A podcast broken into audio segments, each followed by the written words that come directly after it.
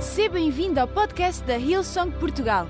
Preparamos esta mensagem para que sejas inspirado e levado à ação pelo poder transformador do Evangelho. Que o título da minha mensagem é Sabedoria, vírgula, a construtora. Havia uns bonecos que eram o Bob, o construtor, e esse é o meu tipo de programas favoritos, então inspirei-me.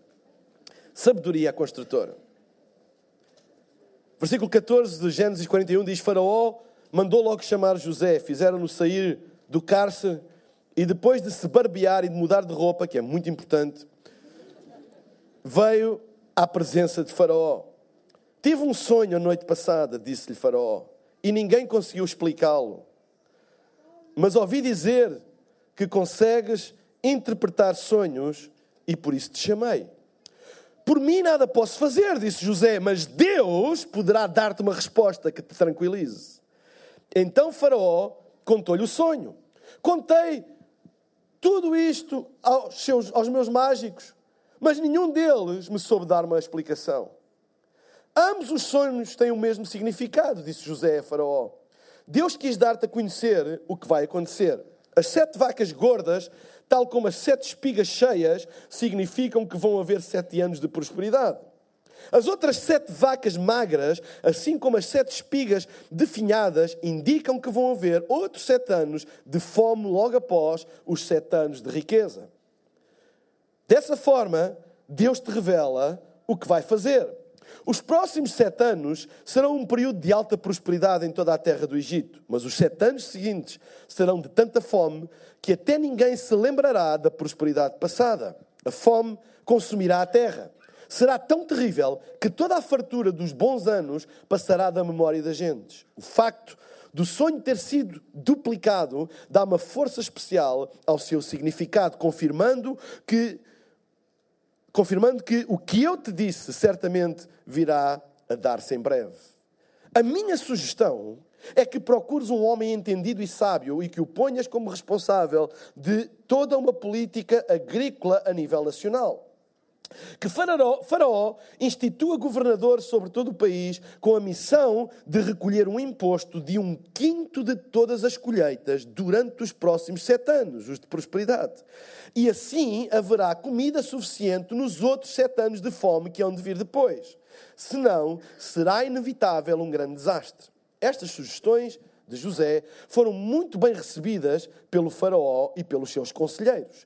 E enquanto discutiam quem seria designado para tal tarefa, Faraó disse: Quem melhor do que o próprio José poderia desempenhar esse cargo? É uma pessoa em quem existe claramente o Espírito de Deus.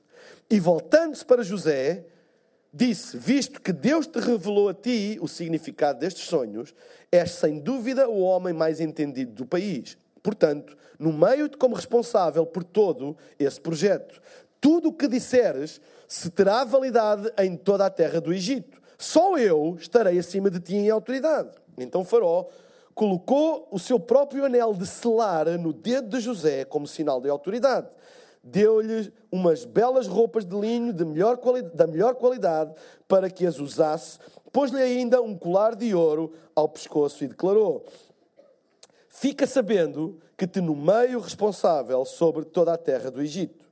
Além disso, Faraó deu-lhe o carro destinado ao seu ajudante principal e por toda a parte por onde passava gritava-se: Ajoelhem-se. Faraó fez esta declaração a José. Eu, o rei do Egito, declaro que tens a responsabilidade de administração de toda a terra neste país. E ainda lhe deu o título oficial de aquele que tem como Deus o poder da vida e da morte.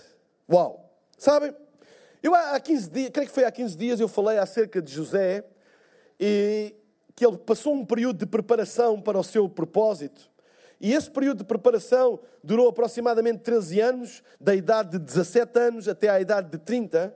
E esse foi um período bem complicado na vida dele, porque ele foi vendido pelos irmãos uh, como escravo para o Egito. Foi comprado por um senhor chamado Potifar, que o colocou como escravo na sua casa. Mas José, ele era tão excelente, ele era tão fiel, ele era tão competente, que aos poucos ele foi ganhando uh, protagonismo dentro dos negócios de Potifar e tornou-se tipo gestor de todos os negócios, de, toda, de tudo aquilo que pertencia a Potifar. Mas a mulher de Potifar tentou seduzir José e José resistiu e disse que não ia ser infiel ao seu senhor, e ela ficou tão zangada com ele que uh, levantou uma calúnia dizendo, fazendo queixa dele que foi ele que a assediou e ele foi para a prisão. E teve mais não sei quantos anos na prisão, e quando este acontecimento se deu, da interpretação dos sonhos de Faraó, José estava preso. Ele não estava no palácio, ele estava na prisão. Ou seja, num dia, escutem bem, num dia, num dia, de manhã ele acorda na prisão e deita-se no palácio como governador do Egito. Num dia. Um dia. 13 anos de preparação, 24 horas de promoção. Deixa-me dizer: se tu não te preparares para aquilo que vem, nunca virá a ti nunca serás promovido. É importante nós não desistirmos no dia mau. É importante nós não desistirmos no dia da preparação. É importante nós não baixarmos os braços quando as coisas não correm como a gente pensa. Quando as coisas até parecem que são contrárias àquilo que nós desejamos. Não desistir, ir na direção daquilo que Deus tem para nós. E se for preciso demorar 13 anos, demora. Porque o nosso Deus é capaz, num dia, de nos tirar da prisão e colocar-nos no palácio como governador. 24 horas! Imaginem se ele tivesse desistido. Imaginem se ele tivesse rebelado contra Deus. Imaginem se ele tivesse amaldiçoado a Deus. Quem perdoa, quem é fiel, quem dá fruto sempre será promovido. E quando eu falo em promovido, eu estou a falar em passarmos para o próximo nível. Não estou apenas em falar em ser promovido no emprego, embora também estou a falar nisso, mas estou a falar em ser, cerca de ser promovido, passares para um próximo nível, alcançares alguma coisa que tu sonhas, alcançares alguma coisa que tu desejas. Às vezes demora 13 anos, 13 meses, muito tempo na preparação em que se parece que não vê nada, mas se tu fores fiel a Deus nesse, nesse tempo, se tu não desistires nesse tempo, se tu mantiveres o teu rumo nesse tempo, num dia Deus pode mudar a tua vida da prisão para o palácio num dia. E é interessante que o Novo Testamento, em Atos dos Apóstolos, faz uma referência exatamente a este facto.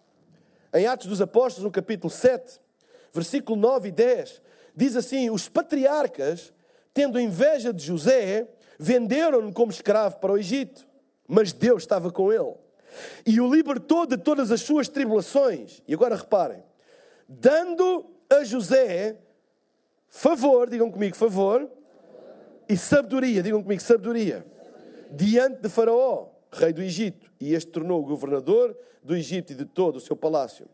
Segundo a Bíblia, aquilo que levou José da prisão para o palácio foram duas coisas: favor e sabedoria.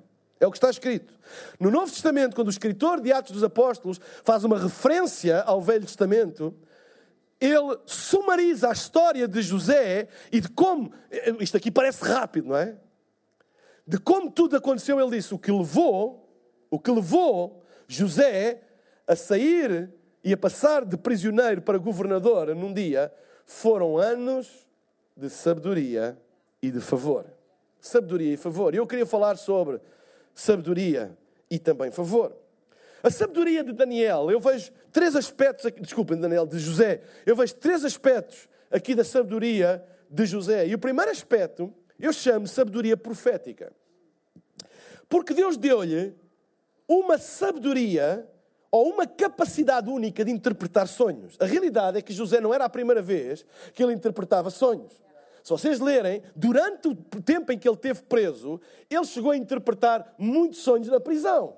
Ele tinha esta capacidade de interpretar os sonhos das pessoas e de lhes dar um significado. E essa capacidade, essa sabedoria de conseguir ter esta sabedoria profética, acabou, em última análise, por lhe criar esta oportunidade. Porque a Bíblia diz que Faraó tinha este sonho que o incomodava de uma maneira muito grande e ele procurou os mágicos profissionais para interpretarem os sonhos e nenhum foi capaz. E de alguma maneira chegou-lhe aos ouvidos que havia um jovem preso que tinha esta sabedoria profética. Ele era, estava preso, era, era, era um condenado, embora injustamente. Ele ouviu e mandou-o chamar. Mandou-o chamar. Mandou-o chamar, ele não precisou de providências cautelares, ele não, não, não, não, precisou de, de, recorrer ao Supremo Tribunal de Justiça, porque naquela altura rei era rei. Era a autoridade máxima. Não havia tribunais que pudessem um, contrariar uma ordem do rei.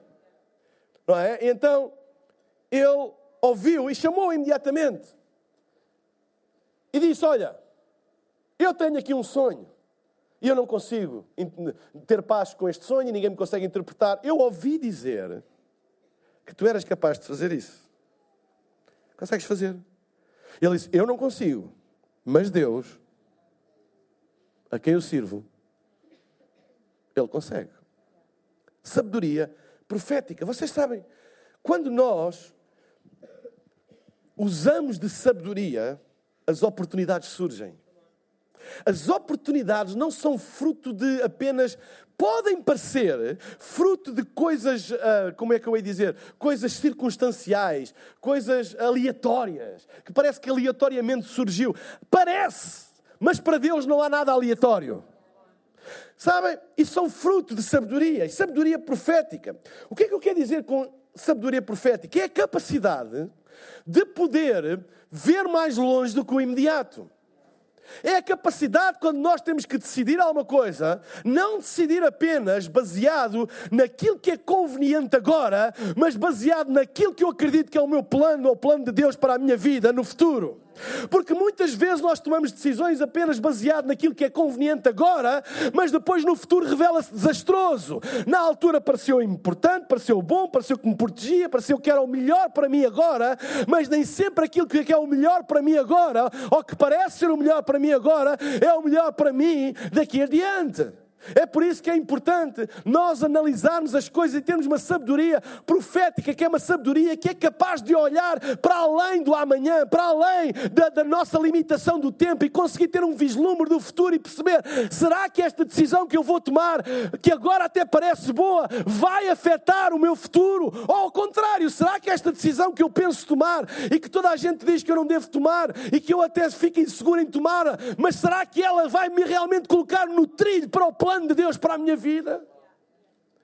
É importante ter sabedoria profética quando nós decidimos e não decidir apenas por o que a gente sente no momento. Há pessoas que tomam decisões porque sentem. Ah, eu senti, eu senti agora o que devo fazer. Pronto, eu não quero saber, eu senti. E há pessoas que tomam decisões porque sentiram que era o melhor, até ficam muito entusiasmadas no dia, mas depois o tempo encarrega-se de mostrar que eles fizeram um erro. Ah, eu, eu, eu, eu, eu, eu vi aquela miúda e, e eu senti logo ouvi aquele rapaz e, uau, eu, eu, eu, eu quero viver o resto dos meus dias com ele. Alô? É bom ter um bocadinho de sabedoria profética. Alguém sabe o que é que eu estou a falar? Ninguém namora aqui. Ai, ai, ai, ai. E perceber como é que vai ser no futuro. Levantar algumas questões. Será que ele tem o mesmo propósito que eu? Vocês entendem o que eu estou a dizer? Essas questões que é a sabedoria de ver mais além do imagem, mas eu sinto.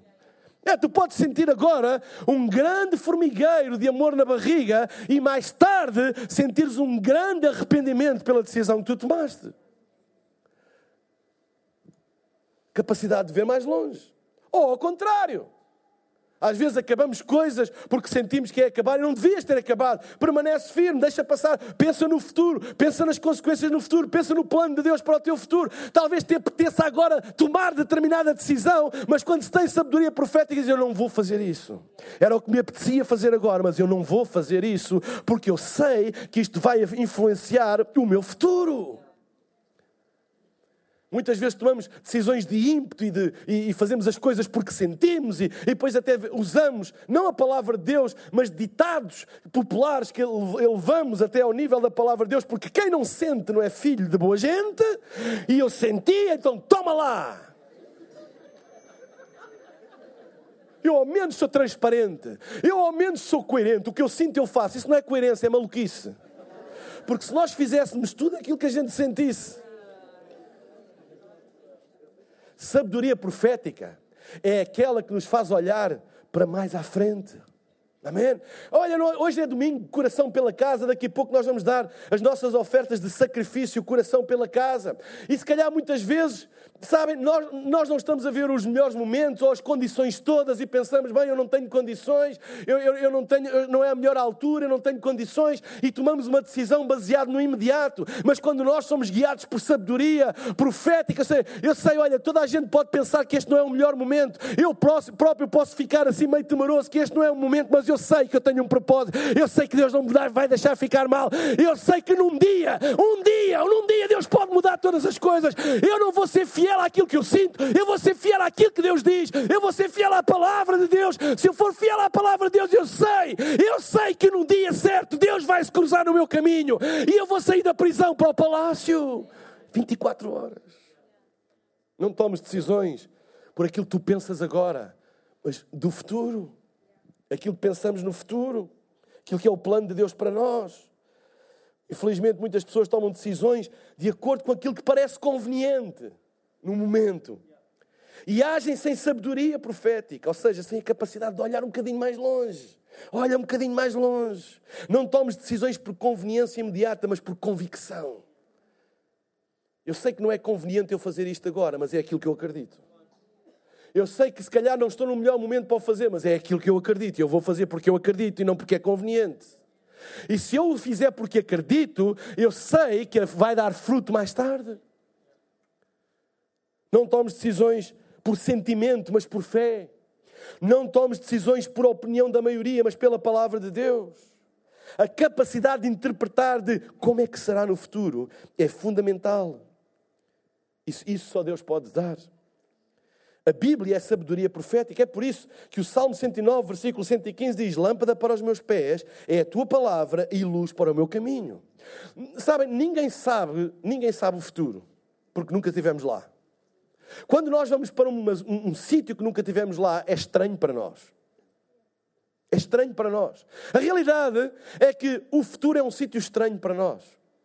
Mas ajuda muito quando nós vamos para o futuro e temos uma luz a apontar para o caminho, a Bíblia diz lâmpada para os meus pés e luz para o meu caminho. Eu não sei o caminho que eu, eu não sei como é que vai ser, mas eu tenho uma luz, eu tenho uma lâmpada, eu tenho alguma coisa que está a iluminar e vai me guiar. Passa para o espaço, eu não vou tropeçar, eu não vou cair, porque eu tenho uma luz. Quando eu tomo decisões por conveniência, eu apago essa luz. Ah, mas isto é o que parece melhor agora, mas tu não estás a ver o que está lá à frente. Pessoas que abdicam da convicção por conveniência apagam a luz do futuro. Mas a Bíblia é bem clara: lâmpada para os meus pés é a tua palavra e luz para o meu caminho. Eu dou graças a Deus porque eu creio e acredito que há um exército de pessoas aqui que são capazes de confiar em Deus mesmo nos dias maus e são capazes de dizer: Eu não sei como é que vai ser, mas eu tenho uma luz, eu tenho uma lâmpada, eu tenho uma lanterna, eu tenho uma candeia a alimentar, a, a alumiar o meu caminho. E eu sei que mesmo nos dias mais complicados, quando os obstáculos estiverem lá, eu sei que essa luz vai mostrar e vai me ajudar. Desvia para a direita, desvia para a esquerda, porque é a luz da palavra de Deus. Eu não vou apagar essa luz com uma decisão sem sabedoria, por conveniência. Prosperidade, promoção, é fruto de sabedoria profética, capacidade de olhar mais longe. Outro aspecto da sabedoria de José é aquilo que eu chamo a sabedoria do plano. A Bíblia diz que José não teve apenas sonhos, sabedoria para interpretar os sonhos, mas ele também teve sabedoria para apresentar um plano que ajudasse naquilo que é a interpretação dos sonhos. Que a Bíblia diz que ele explicou o que é que se ia passar, sete anos de grande prosperidade e sete anos de grande uh, fome. Essa é a interpretação. Mas ele não ficou pela interpretação do sonho. Ele disse: Eu sugiro que tu faças o seguinte, e, disse, e, e sugeriu: o plano. É importante ter sabedoria para termos um plano para alcançarmos aquilo que são os nossos sonhos, aquilo que são os nossos propósitos na vida. É importante nós termos um plano. Há pessoas com um dom e com um talento e com um potencial incrível, mas não têm um plano. Não têm um plano. Não têm um plano. Sabem, nós temos uma grande visão e graças a Deus. Nossa igreja tem uma visão global gigante, tem uma visão nacional empolgante. Graças a Deus por visão, mas nós temos um plano.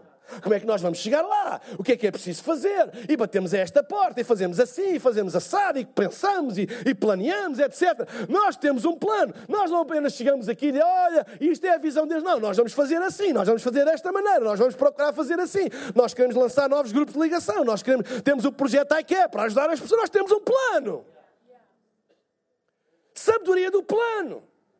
E Deus dá-nos sabedoria do plano, porque ter dom, ter talento, ter visão e não ter um plano é a mesma coisa que ter um Ferrari sem rodas. Tu tens um potencial incrível, podes ir para dentro do carro, fingir que vais andar, mas não andas. Não andas. Sabem? José apresentou não apenas a interpretação, mas deu um plano. E é muito importante, sabem? É muito importante nós, quando, quando trazemos um diagnóstico, trazermos um plano. Porque a coisa mais horrível é alguém chegar ao pé de ti, dar-te um diagnóstico e virar as costas. Se o médico faz um diagnóstico e o senhor está doente e vira as costas diz: Olha, obrigado. Ele tem que ter um plano de como combater aquilo que esse diagnóstico mostra. Um bom médico é aquele que faz um bom diagnóstico mas é aquele também que prescreve uma boa terapia. Tem um plano. Porque tu, claro que é muito mau ires ao médico e ninguém saber o que é que tu tens, mas também não é nada bom saber o que é que tu tens e não saber o que é que vão fazer. É muito bom ter uma visão e é muito mau não ter uma visão. Mas também não é nada bom ter uma visão e não ter um plano. Não ter uma estratégia. Amém? E é mesmo importante. Quando tu chegas com um diagnóstico, chega com um plano. Aliás, deixem-me dizer, promoção vem em pessoas que não apenas fazem diagnósticos das coisas, mas são capazes de trazer para a mesa um plano e uma solução.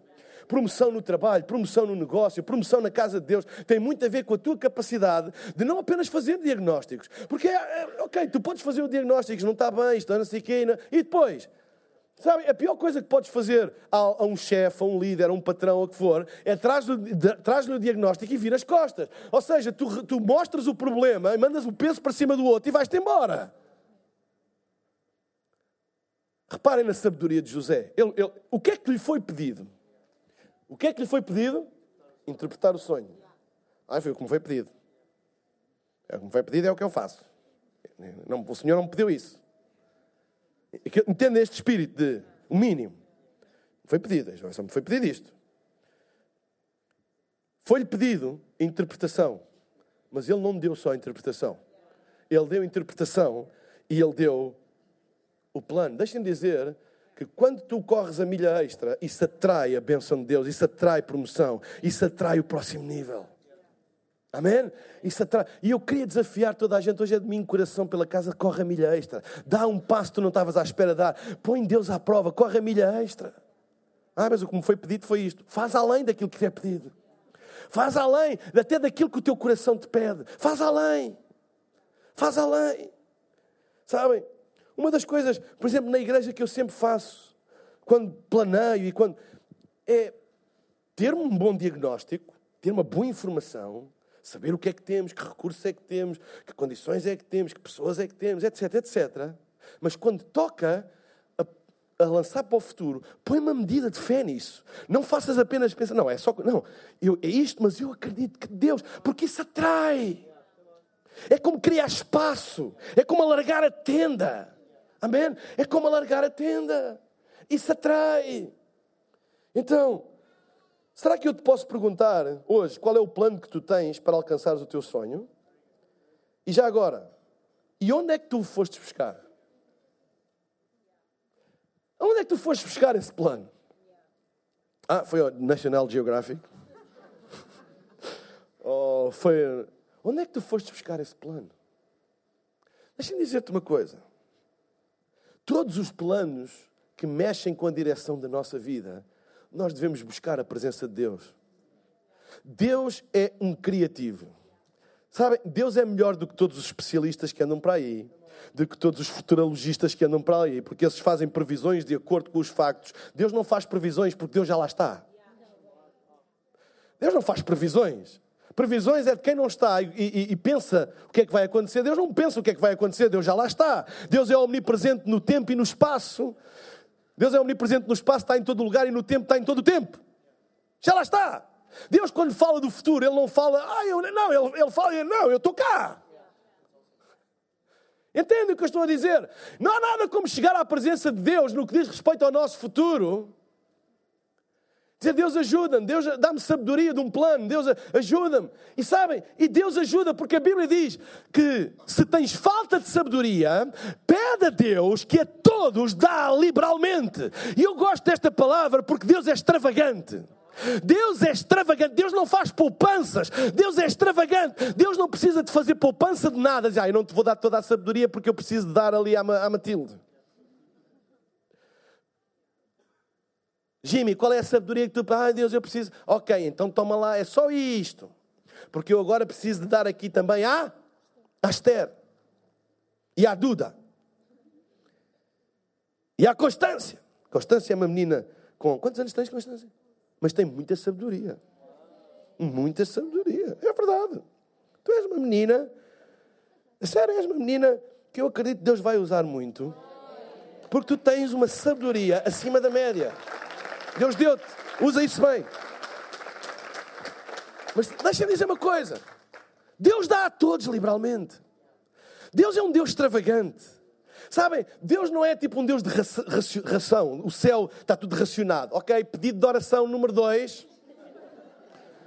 Olha, vê lá aí no armazém. Ai, uma cura disponível. Olha, já foram as curas todas para Portugal. Tem que esperar. Ok, lista de espera. Deus é extravagante. A criação de Deus não é utilitária, é extravagante.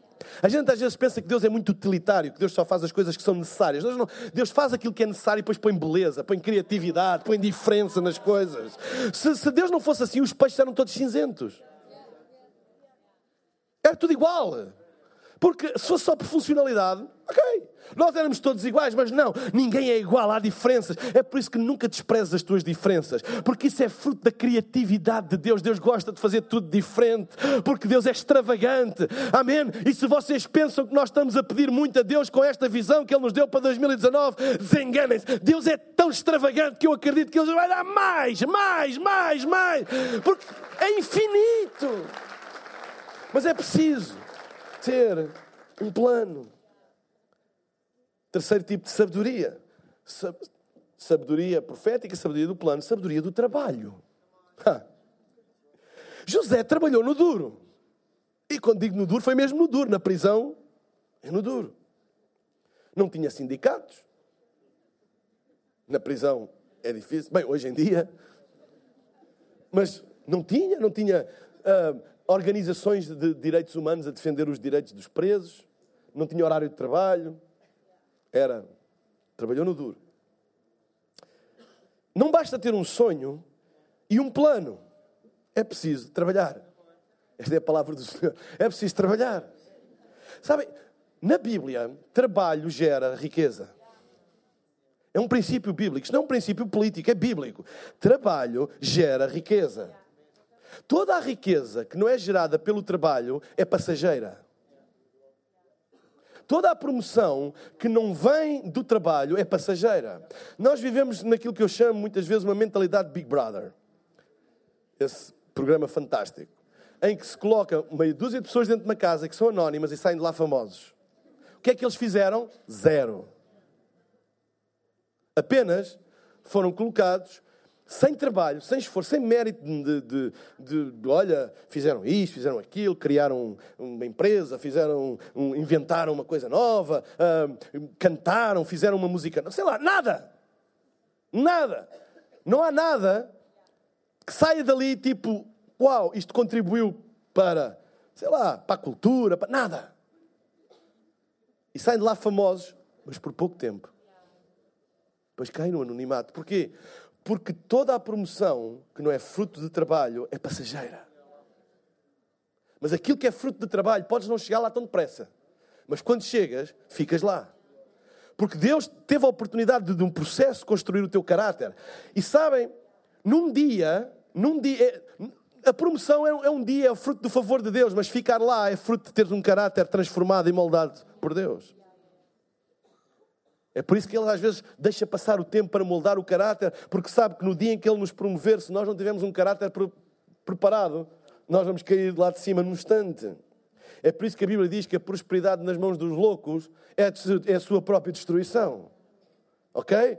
Então, sabedoria do trabalho. Promove-se muito o valor do sonho, o valor do talento, mas não tanto o valor do trabalho. As coisas na tua vida vão te custar trabalho. As que permanecem. Vão custar trabalho. Visão custa trabalho.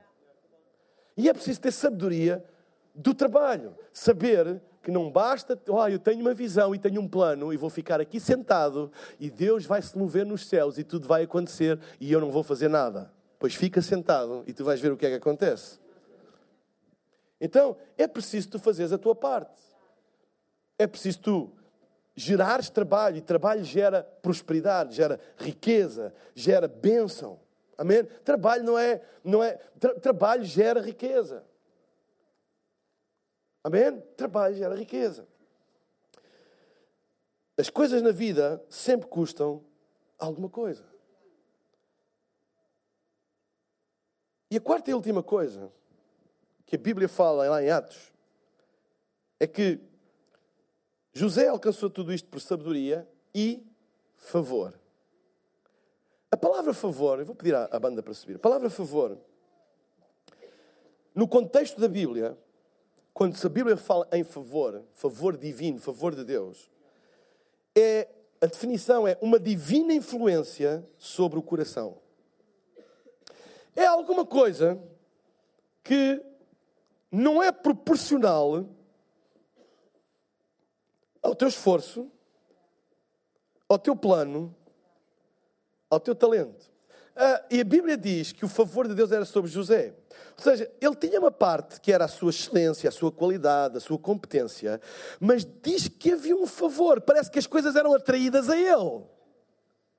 Essa é aquela parte em que não há mérito o que é que o favor, o que é que o favor nos faz lembrar?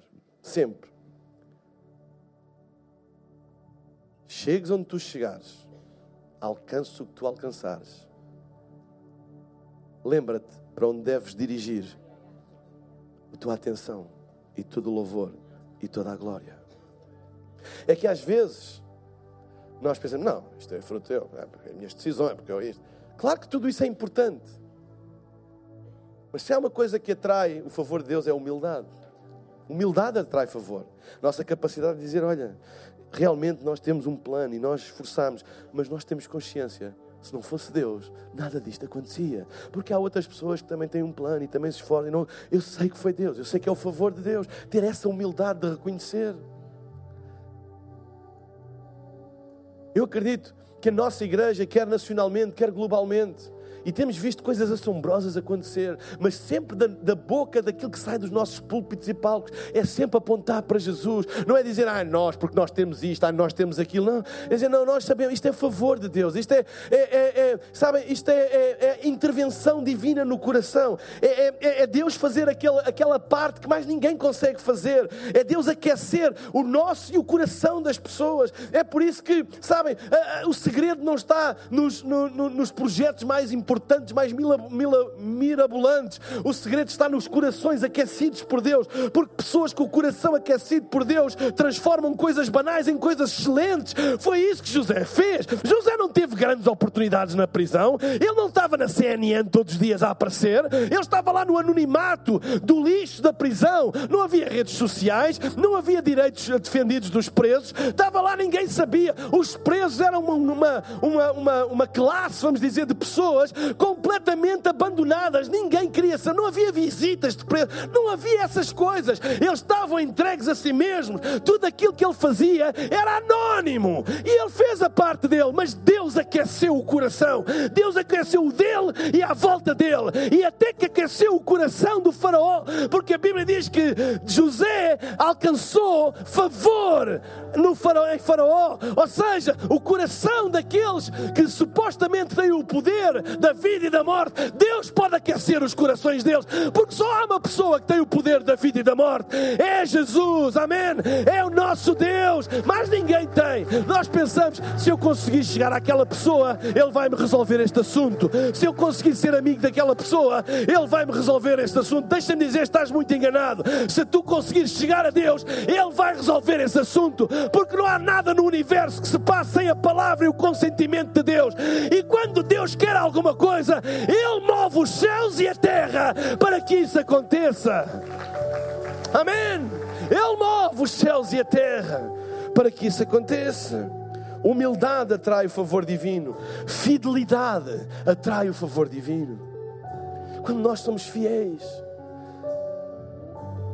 e às vezes temos todas as razões para não ser fiéis, como José. Ele disse: O que é que me ganhou a fidelidade? Eu fui fiel, eu fui honesto, eu fui íntegro. Não aceitei ir para a cama com a mulher do, do, do, meu, do meu patrão, do meu, do, meu, do meu senhor. E o que é que eu ganhei com a integridade? Ganhei uma acusação falsa, fui condenado injustamente, estou na prisão. É isso que eu ganhei. Ele diz: Não importa, a vida de José é uma vida de fidelidade, não, não importa as circunstâncias, não importa o que está à volta. Ele disse: Eu vou ser fiel, eu vou ser fiel. Eu sei que isto parece não ser o mais conveniente, mas eu vou ser fiel. E eu sei que a seu tempo, eu não sei quando, mas a seu tempo, Deus vai me ajudar, Deus vai fazer alguma coisa. Eu vou continuar 13 anos, 13 anos de, de escuridão, 13 anos de prisão, 13 anos de amarras, 13 anos de não ver nada acontecer daquilo que era a promessa de Deus inicial, mas ele manteve-se fiel. Eu não vou desviar daquilo que Deus mandou fazer, eu não vou desviar daquilo que Deus mandou fazer, eu vou continuar. E essa fidelidade, que parecia inócua, que parecia inoperante, no natural, aos olhos de naturais, parecia que nada se estava a passar, mas Deus, na sua infinita sabedoria, Deus, no seu infinito poder, Ele estava a controlar todas as coisas, a juntar todos os pontos, a cruzar todas as linhas, para construir um momento em que 24 horas Ele iria fazer alguma coisa extraordinária. Deus é um arquiteto. Deus, quando tu és fiel, quando tu és fiel, não penses que nada está a passar, parece que nada se está a passar, parece que Deus está em silêncio, parece que Deus não está a fazer nada, mas Ele está a agir em favor. E o favor de Deus às vezes não é visível, o favor de Deus às vezes não se vê, o favor de Deus às vezes parece silencioso, mas Ele está a trabalhar. Mas quando Ele se manifesta, Ele transforma num dia aquilo que anos e séculos não eram capazes de fazer. Por isso, igreja, vamos ser fiéis a Deus, custa o que custar, mesmo que pareça que Ele não está a agir em nosso favor. Lembra-te, no silêncio, na escuridão, no oculto Deus está a juntar os pontos. Lembra-te, quando vier o desânimo, quando vier o desencorajamento, lembra-te, Deus não me abandonou. Eu estou a ser fiel. Deus está a juntar os pontos. Deus está a preparar um grande final. Vocês sabem aqueles filmes que parece que está tudo e de repente dá uma volta? É assim que Deus trabalha. É, sabem, a salvação aconteceu assim. Ele foi crucificado. Pensaram que era o fim, pensavam que era o fim de todas as coisas, mas o fim de todas as coisas era o princípio de uma coisa maior. Amém. E quando o diabo e os seus demónios festejavam a morte de Jesus, mal eles sabiam que Deus, na sua sabedoria infinita, estava a arquitetar tudo para dar uma volta ao universo de tal maneira que ele abriu a salvação para todas as pessoas. Dos momentos mais negros, Deus levanta as grandes mudanças da história. Jesus foi fiel até ao fim, até à morte. E o que é que a fidelidade produziu? Uma mudança cósmica. E a mudança cósmica foi de tal maneira que o próprio planeta, o próprio planeta sentiu isso. Diz que terremotos houveram naquele momento, diz que, que o sol ficou escuro, diz que até os elementos da natureza tremeram com essa mudança. Deixe-me dizer: quando Deus age em favor de ti, se for preciso parar a natureza, mudar a natureza, Ele faz isso. Amém? Se for preciso Ele parar um cancro, Ele para. Se for preciso Ele parar o sol, Ele para. Se for preciso mudar alguma coisa, Ele muda. Quando Deus age em favor, Não há nada que possa impedir, não há governo que possa impedir, não há autoridade que possa impedir. O que está a passar aqui nesta, neste dia, coração pela casa, é quando nós trazemos as nossas ofertas. Nós não estamos apenas a trazer ofertas, nós estamos a trair o favor de Deus. Eu sou fiel. E não é apenas para atrair o favor de Deus para a casa de Deus, como disse o Murilo, é atrair, atrair o favor de Deus para a minha casa. Para a minha casa. E a última coisa que atrai o favor de Deus é a generosidade. O pastor Brian disse a semana passada que eventualmente a melhor maneira de atrair pessoas é ser generoso.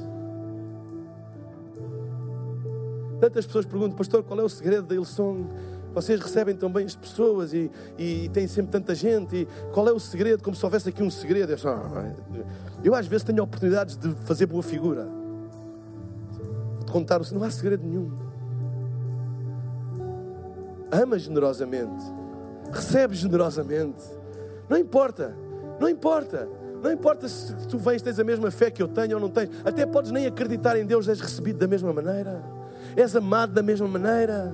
Porquê? Porque generosidade atrai o favor de Deus. E quantas vidas de pessoas e testemunhos que eu ouço, pessoas que entraram e, e não acreditavam em nada, pessoas que entraram e estavam desesperadas, mas foram recebidas, foram amadas, foram acolhidas, e com o tempo houve o favor de Deus, tocou a vida deles. Sabem? Generosidade atrai. Nunca vamos ser uma igreja de mão fechada, uma igreja.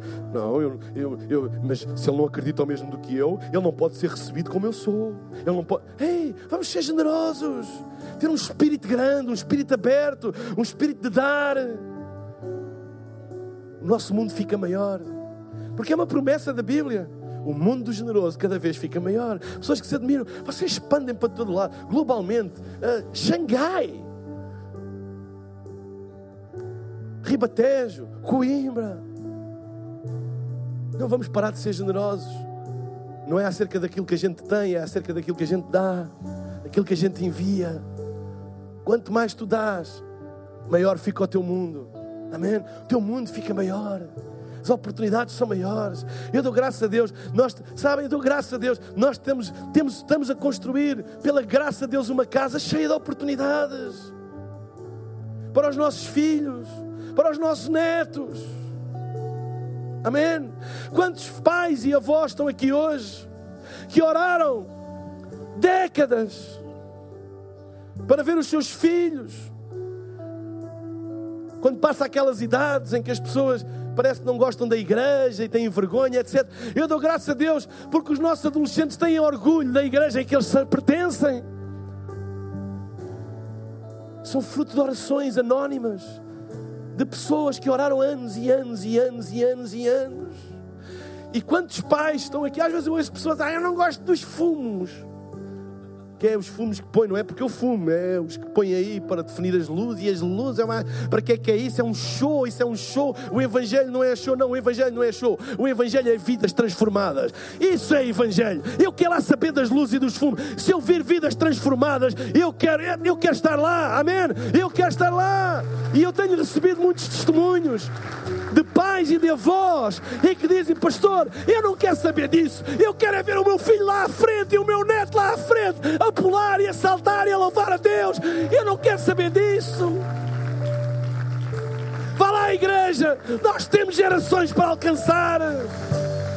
Podemos ir muito mais longe. Vá lá, eu sou de Portugal. O favor de Deus na nossa vida é proporcional à nossa generosidade, à nossa capacidade de morrer para nós mesmos e dizer: Eu sei que essa música não é a minha favorita. Eu sei que eu prefiro um fadinho. Eu sei que eu prefiro outro tipo de música. Eu sei que eu prefiro, se calhar, outro tipo de cenário. Mas mais importante do que isso é ver, é ver as pessoas virem a Jesus, é ver as minhas orações respondidas.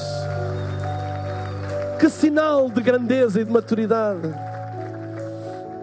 Quando nós damos a oferta coração pela casa, nós damos para as próximas gerações também. Nós não estamos a dar para o nosso pai porque vou ter uma coisa que eu gosto. Não.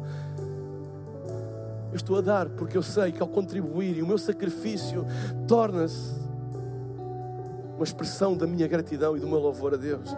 Deixem-me dizer uma coisa: louvor não é cantar músicas. Louvor é um sacrifício com propósito. Sacrifício com propósito é louvor. E aquilo que nós vamos fazer a seguir é louvar a Deus, sacrificar das nossas finanças. Mas tem um propósito. Eu não estou a sacrificar por uma coisa que eu não acredito. Se tu não acreditas naquilo que estamos a fazer, não faças. Mas quando há um propósito, isso, isso transforma-se em incenso, a Bíblia diz em louvor. E sabe o que é que a Bíblia diz? Que Deus habita no meio, no meio do louvor do seu povo. Não é na música ou das canções, embora isso são expressões de louvor, não estou a tirar a importância a isso. Mas Deus habita quando as pessoas fazem um sacrifício com um propósito, isso é louvor, e Deus manifesta-se.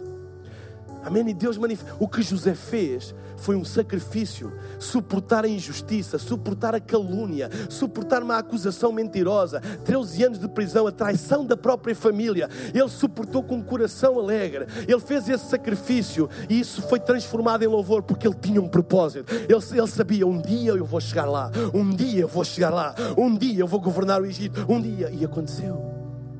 Porque Deus habita no meio do louvor do seu povo. E eu tenho a certeza, se tu deres, quando tu deres a tua oferta de coração pela casa em sacrifício, eu acredito que tu vais ver a seu tempo Deus fazer coisas na tua vida que há anos tu estás a orar. Deus abrir portas que tu pensarias impossíveis já. Já perdeste, se calhar, a fé que algum dia isso iria acontecer. Mas a Bíblia diz que Deus habita no meio dos louvores do seu povo oferta coração pela casa na nossa igreja em Portugal e global, que é uma coisa que fazemos globalmente, é uma das maiores manifestações de louvor da nossa casa. Nossa casa é conhecida pelo louvor das músicas, mas isso é o que as pessoas acham, é o que as pessoas veem. Mas nada disso era possível sem este louvor. Nada. Zero. Nada. Sabem, o som que sai da nossa casa e que influencia milhares de pessoas, milhões de pessoas no mundo inteiro mais de 100 milhões de pessoas, vocês sabiam disto? 100 milhões de pessoas cantam semanalmente músicas que saem da nossa casa. Elas cantam as músicas que o Ruben Morgan fez, etc, etc. E toda a gente pensa, uau, grandes compositores. Não, não, não, eles não estão a ver o filme. O som que sai da nossa casa não é por ter grandes compositores, é porque temos adoradores que no anonimato fazem sacrifícios de louvor. E por isso o som da casa se manifesta em canções, em letras que tocam a vida das pessoas. Há músicas que as pessoas cantam e choram porque tocam, mas aquilo não é por causa da letra da música, é o espírito que está por detrás. É, sabem, é o peso de uma igreja que faz um sacrifício para ver esta geração, as nações alcançadas para Jesus, que dá peso àquilo que se canta, àquilo que se escreve. Não ponham ênfase nos homens. Uma canção que ganha um Grammy.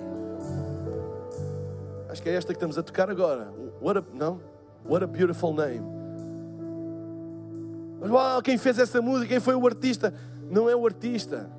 É o peso de uma casa de adoradores anónimos que, que transformam sacrifícios com propósito numa voz, num som de adoração que ecoa por toda a terra. Eu até fico assustado de pensar o que é que pode acontecer na nossa nação se nós levantarmos um sacrifício de louvor com propósito de tal maneira que agrada aos olhos de Deus e que sobe como incenso à presença de Deus, que faz com que Deus se manifeste de maneiras nunca vistas. Eu acredito que nós vamos ver coisas que ainda não vimos. Sabem, eu acredito, há coisas que nós estamos a ver com os nossos olhos acontecerem e que muitas pessoas oraram e que a gente tão. Sabem, até gente de outras igrejas mandam mensagem a dizer a vossa igreja é uma resposta às nossas orações. Obrigado por aquilo que estão a fazer. Obrigado por aquilo que estão a fazer pela nossa nação. Vocês estão a tornar o nome de Jesus bem visto na nossa nação.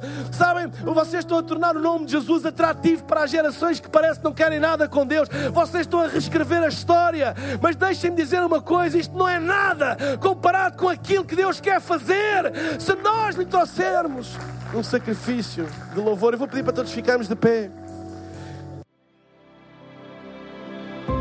Esperamos que esta mensagem tenha sido desafiante e inspiradora. Se queres saber mais sobre a Hillsong Portugal, segue-nos nas redes sociais Facebook, Instagram e Twitter ou visita o nosso site em hillsong.pt.